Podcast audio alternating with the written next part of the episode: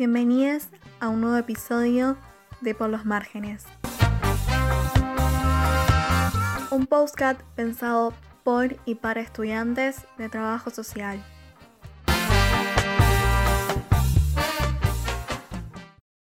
Hola a todos, somos la China y Eli y en este nuevo episodio de Por los Márgenes vamos a hablar un poco sobre las primeras partes de la unidad 1 de antropología. Esta es una materia que se incorpora por primera vez en nuestra carrera en este año lectivo y por eso nos parece importante familiarizarnos con ella. Para comenzar, podemos decir que la especificidad de la antropología como disciplina científica radica en la relación entre un concepto, que es la alteridad cultural, y un método, que es el etnográfico. Esa relación atraviesa las diversas teorías que se han elaborado en el campo disciplinar, a lo largo de los años. Partimos de considerar que, por un lado, la alteridad se configura en una relación nosotros-ellos, en la cual pensar la otredad no deja de ser una forma de pensarnos a nosotros mismos, y por otro, que las teorías antropológicas al mismo tiempo que piensan también recrean formas específicas de alteridad que atraviesan los modos de entender e intervenir en los procesos sociales y construyen sentidos que impactan sobre los supuestos de otras ciencias y sobre los sentidos comunes también. Asimismo, considerando que la antropología ha sido la disciplina que ha conceptualizado las nociones de cultura e identidad, desde la cátedra de nuestra facultad se promueve la deconstrucción y reconstrucción colectiva de una lectura crítica y reflexiva de los denominados procesos socioculturales. Esto supone alejarnos de miradas esencialistas que, al tiempo que las presentan como inmutables, estancadas y o ratificadas, las consideran las dimensiones por excelencia para explicar, predecir y justificar las prácticas sociales de los sujetos, escondiéndose de otras dimensiones constitutivas del campo de lo social. Para poder hacer una lectura crítica y reflexiva de los procesos socioculturales, tenemos que ir un poco más atrás en el tiempo y así poder interrogarnos sobre la pregunta antropológica y cómo surge la misma. La mirada antropológica es anterior a su formalización como disciplina y esto ocurre más o menos a mediados del siglo XIX. Nace cuando las diferentes sociedades se ponen en contacto y se reconocen como diferentes. Esto lo que origina es por un lado la pregunta antropológica y por el otro el asombro, que son producto de que se encuentran frente a frente lo propio y lo ajeno, lo cual lleva implícito que no llegamos a comprender al otro y a sus actos. En situación de conquista y dominación, las relaciones que predominan sobre la visión del otro se basan en relaciones asimétricas. La perspectiva antropológica se puede comprender a través de las sucesivas etapas de expansión del capitalismo en el mundo. Y esta perspectiva alude a la relación entre el asombro, la alteridad y la dominación.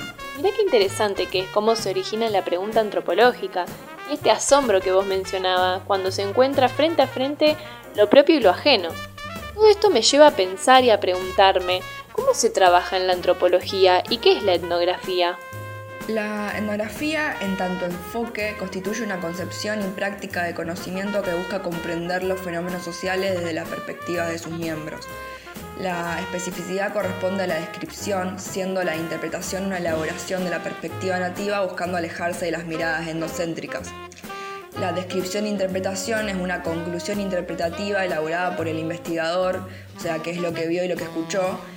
Interpretación problematizada, o sea, que esto quiere decir que no hay una observación objetiva, siempre hay un sesgo, penociones, influencias teóricas. En tanto método es un conjunto de actividades llamadas trabajo de campo supone la residencia prolongada con el sujeto de estudio en el que la investigadora o investigador parte de una ignorancia metodológica y se aproxima a la realidad que estudia para conocerla, a través de la observación participante, las entrevistas, etc. Eh, este es un sujeto cognosciente que debe transitar desde el desconocimiento al reconocimiento. El investigador se propone interpretar, describir una cultura para hacerla inteligible ante quienes no pertenecen a ella. En tanto texto, el producto del trabajo de campo se plasma en una descripción textual de aspectos de la cultura investigada. El investigador intenta representar e interpretar una cultura o determinado aspecto de la misma por lectores no familiarizados con ella. Las descripciones varían de acuerdo a los marcos conceptuales o teóricos de cada investigador. El texto puede entenderse en conclusión como la relación entre teoría y campo medida por datos etnográficos. Es importante abordar de forma dialéctica tanto el trabajo de campo como la escritura y la elaboración de conclusiones, ya que son parte de un mismo proceso. Abordamos el campo y al otro con preguntas y objetivos previos, así como también con marcos conceptuales y teorías propias de nuestra disciplina. El trabajo de campo será seleccionado dentro de las preguntas y objetivos que nos proponemos. Escribir y reescribir forman parte del proceso de análisis y sirven para mejorar la descripción y la narrativa. Antes te referiste a la antropología como una ciencia que fue modificándose en el tiempo. Entonces, ¿sus preguntas y objetos de estudio también han cambiado? Cardoso de Olivera propone que la antropología tiene como carácter constitutivo el mirar, el escuchar y el escribir en la elaboración del conocimiento dentro de las ciencias sociales. Escribir y reflexionar son parte de un mismo acto cognitivo. La observación participante y la relativización marcan la tarea de la antropología. Relativizar es una actitud epistémica, eminentemente antropológica, a través de la cual el investigador busca escapar del endocentrismo. Y la observación participante es característica del trabajo de campo, donde el investigador intenta comprender e interpretar la cultura del otro desde dentro. La, vivencia y el estando allí pasan a, ser, eh, pasan a un lugar central y cumplen una función estratégica en la elaboración del texto y serán evocadas durante el proceso de inscripción en el discurso disciplinar. Claro, según lo que me estás contando, entonces el investigador lo que hace es interpretar y describir una cultura para poder hacerla inteligible ante quienes no pertenecen a ella, pero que siempre va a estar sesgada. ¿Y cómo podemos hacer para conocer desde la antropología según lo que dice Cardoso de Olivera? Pueden distinguirse tres momentos constitutivos de la antropología en Europa y Estados Unidos. En primer momento es en el siglo XIX, en el proceso de expansión de Occidente a nivel mundial, en el que la antropología se consolida como ciencia diferenciándose de la filosofía y de la religión, en el que comienza a utilizar el método comparativo, explicando así la diferencia a partir del concepto de evolución. Durante el siglo XX, en el periodo entre guerras, hay una crisis del evolucionismo como paradigma único dentro de la disciplina.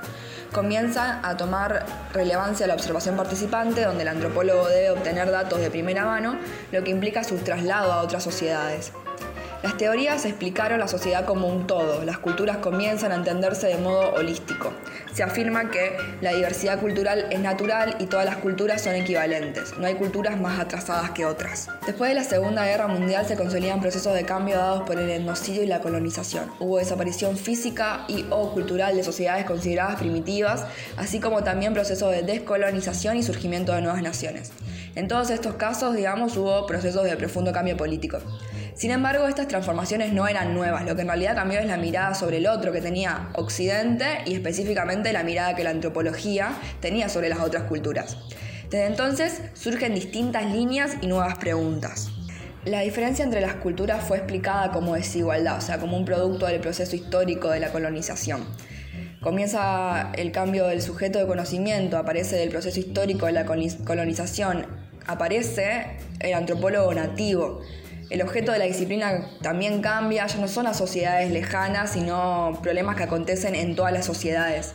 Hay una especialización de la antropología, se comienza a pensar cómo los encuentros han encerrado grandes desigualdades y relaciones de poder.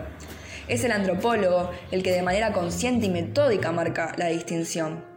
Ya no era el objeto el distinto por sus características propias, sino que el antropólogo construye la distinción, lo extraño, el que distingue, desconoce, se extraña. Esto modificó la base de observación participante e introdujo el, extrañamiento como un recurso metodológico y como punto de partida necesario de toda investigación antropológica. Bueno, China, fue muy interesante los temas que pudimos hablar en este primer encuentro. Muchas gracias por esta breve introducción a la materia de antropología. Me quedo con ganas de seguir profundizando sobre los contenidos y espero que nos sigan acompañando también en los siguientes episodios.